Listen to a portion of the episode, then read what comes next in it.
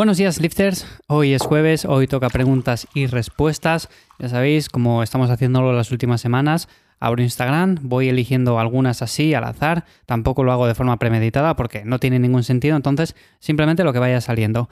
Ya sabéis, como siempre, que me encontráis en ivyamazares.com, ahí os echo una mano para ganar músculo, perder grasa y, en definitiva, entrenar mejor. Si me escribís, por cierto, en Instagram y me decís, oye Iván, estoy empezando a entrenar, ¿me podrías echar una mano? No sé qué, no sé cuál. Bueno, pues ya sabéis que contratándome por la página web es la forma más fácil de que responda de forma rápida, porque al final por Instagram es un poco complicado y además estas preguntas y respuestas los hago principalmente por eso, porque así voy sacando todas estas preguntas y además creo que es una forma un poco más dinámica de hacerlo. Así que sin más, ya sabéis, la página web os la dejo enlazado como siempre en las notas de este episodio y empezamos con las preguntas, empezamos con Mario que me dice, ¿cómo saber elegir el peso correcto al hacer un ejercicio? Vale. Esto en un principio va a ser bastante complicado porque no tenemos experiencia y por lo tanto seguramente elijamos un peso que no es acorde. Vale, si nuestro objetivo es, imaginémonos, ganar masa muscular, sabemos que un rango de repeticiones óptimo estaríamos hablando entre las 6, las 16, 20 repeticiones, incluso un poco más. A partir de ahí podemos elegir un peso en el cual más o menos nos movamos en esas repeticiones y vamos a estar haciéndolo bien. Siempre y cuando lleguemos más o menos al fallo, dejemos alguna repetición en recámara, pues no habría mayor problema. Ahora bien, si queremos ajustarnos a un rango de repeticiones en concreto, tenemos que tener cierta experiencia, porque si no, seguramente al principio elijamos un peso erróneo. ¿A qué me refiero con esto? Bueno, pues básicamente a que si nosotros queremos hacer de 8 a 10 repeticiones en un ejercicio, o lo hemos hecho previamente o tenemos cierta experiencia, o si no, seguramente elegimos el peso mal. Si yo quiero hacer 10 repeticiones en una sentadilla, más o menos, dejando una en recámara o dos en recámara, yo sé más o menos el peso que tengo que elegir, porque lo he hecho muchas veces y porque ya sé más o menos mi evolución a lo largo de estas semanas anteriores. Pero si tú tienes poca experiencia, pues seguramente te toque fallar varias veces, para decirlo claro, Mario. Así que en ese sentido, bueno, sencillamente es cuestión de experiencia. Si no, si eres un poco más flexible con tu entrenamiento, pues tampoco le des muchas vueltas, establece un rango más o menos amplio en cada ejercicio y al principio vete tanteando con unos pesos y con otros. Seguramente así te resulte más sencillo y además, como digo, seguramente con el paso del tiempo ya digas, venga, pues ahora voy a hacer este ejercicio en estas repeticiones y ya sabrás qué peso elegir. Básicamente eso.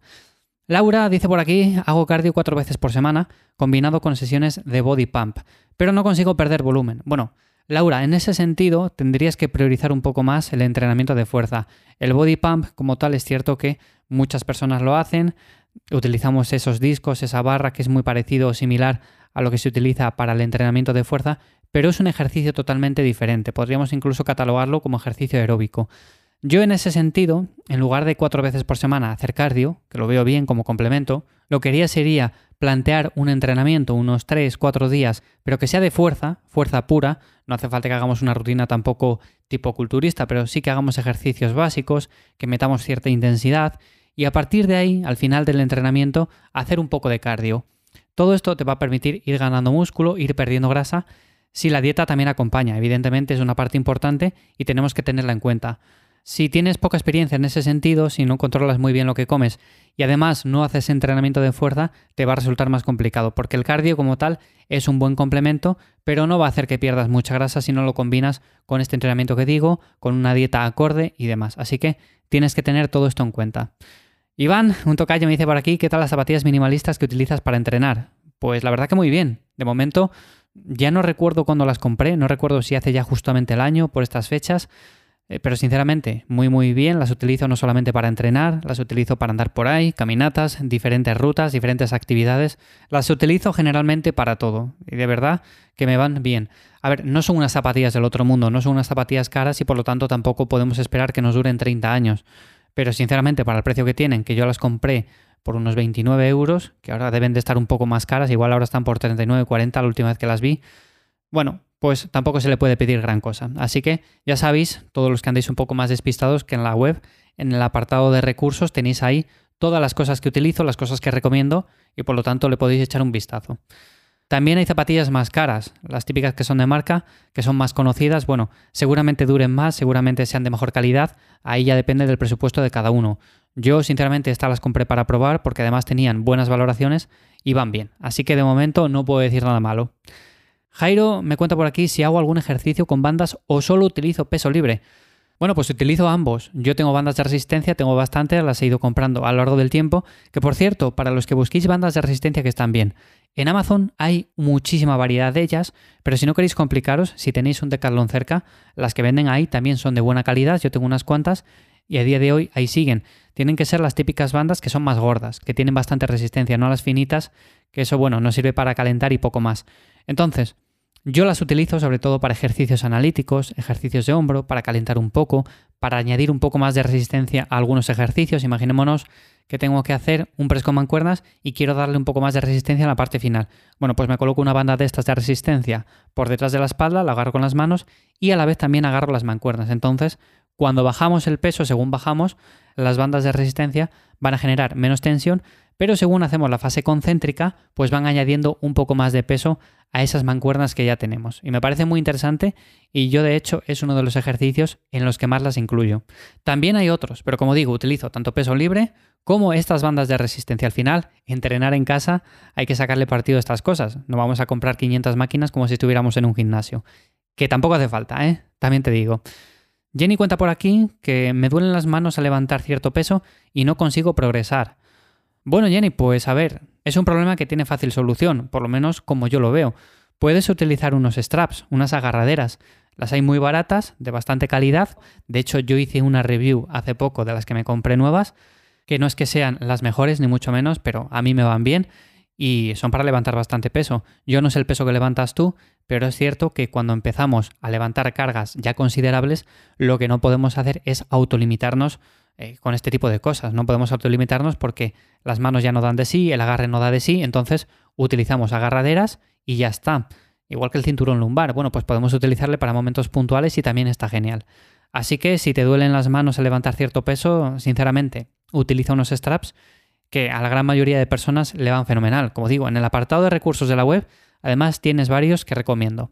Alberto dice, ¿mides tú un RM en cada entrenamiento? De ser así, ¿cómo lo haces? No, no lo mido, porque yo sinceramente no entreno con el objetivo de powerlifting, no entreno con ese objetivo de medir mi fuerza máxima en cada entrenamiento y por lo tanto, según van pasando los meses, es cierto que si saco más repeticiones para un mismo ejercicio, sé que me estoy haciendo más fuerte. Esto es así, son matemáticas, o sea, no hace falta pensar mucho. Si yo antes levantaba X kilos y hacía X repeticiones, ahora con esos kilos hago más repeticiones, bueno, pues me he hecho más fuerte. No me hace falta conocer el RM exacto porque además este varía de día en día según nuestro estrés, según lo que hemos descansado, según cómo nos encontremos, los motivados que estemos, el humor que tengamos, varía un montón. Esto lo saben más la gente que se dedica al powerlifting, a la fuerza en general, pero ya te digo, yo normalmente no lo hago. De forma puntual a veces sí que por curiosidad digo, venga, más o menos cuánto RM tendré en este ejercicio ya que he levantado estos kilos y he hecho estas repeticiones. Y ahí sí que me sale y digo, bueno, pues está bien. Por cierto, ahora que me comentas lo del RM, si queréis calcularle de forma rápida, no queréis instalar ninguna aplicación, yo lo que hago es básicamente ir a mi página web, zona de recursos, ahí tenéis las calculadoras y una de ellas es calcular el RM. Así que ahí lo tenéis para hacerlo de forma fácil, sencilla, no vais a ocupar espacio en el teléfono descargando aplicaciones que no sirven para mucho. Y bueno, esa página la tengo que ir actualizando un poco en el sentido de que tengo que meter más calculadoras, pero me cuesta trabajo, me cuesta trabajo sacar un poco de tiempo para este tipo de cosas, aunque bueno, sé que al final os gustan, así que ya digo, la calculadora del RM la tenéis ahí, tenéis también otras dos calculadoras para las calorías, para la dieta, ahora mismo no lo recuerdo muy bien, pero ya os digo, esta está muy muy bien y de hecho el otro día, ahora que lo comentas, la utilicé simplemente por curiosidad para saber el RM que tenía eh, en press de banca, porque hice una marca que nunca había hecho, hice unas repeticiones bastante holgadas y dije, simplemente por probar, digo, a ver cuánto RM tengo. Y nada, yo utilizo básicamente esta calculadora. Raúl comenta por aquí, me sorprendió la sentadilla al cajón para bien, increíbles sensaciones. Bueno, pues me alegro, Raúl, de verdad. Yo, al final, cuando recomiendo un ejercicio de este tipo, lo hago porque sé que funciona y lo hago porque hay muchas personas a las cuales se lo he recomendado antes y les va genial. Que puede ser que a muchas otras no, que puede ser que en casos puntuales haya personas que lo prueben y digan, oye, pues a mí no me gusta, yo lo he hecho, lo he comparado con la sentadilla tradicional y a mí no me va tan bien. Bueno, pues no pasa nada, lo has probado, lo has hecho y has decidido que no es para ti y no pasa nada. Pero hay que probarlo porque además es un ejercicio muy bueno para rehabilitar lesiones, para eliminar puntos de estancamiento, como comenté, en definitiva, un ejercicio muy, muy, muy bueno. Bueno, llevamos más o menos ya un ratillo contestando preguntas, así que sin más lo dejamos por aquí hoy, en este jueves. Ya sabéis que mañana me encontráis en Cuaderno de Entrenamiento.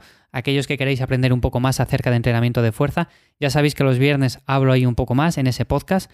Y el sábado en Café Hierros. Si os pasáis por ahí, hablamos de un tema un poco más aleatorio, de salud, de hábitos en general y en definitiva de todas estas cosas.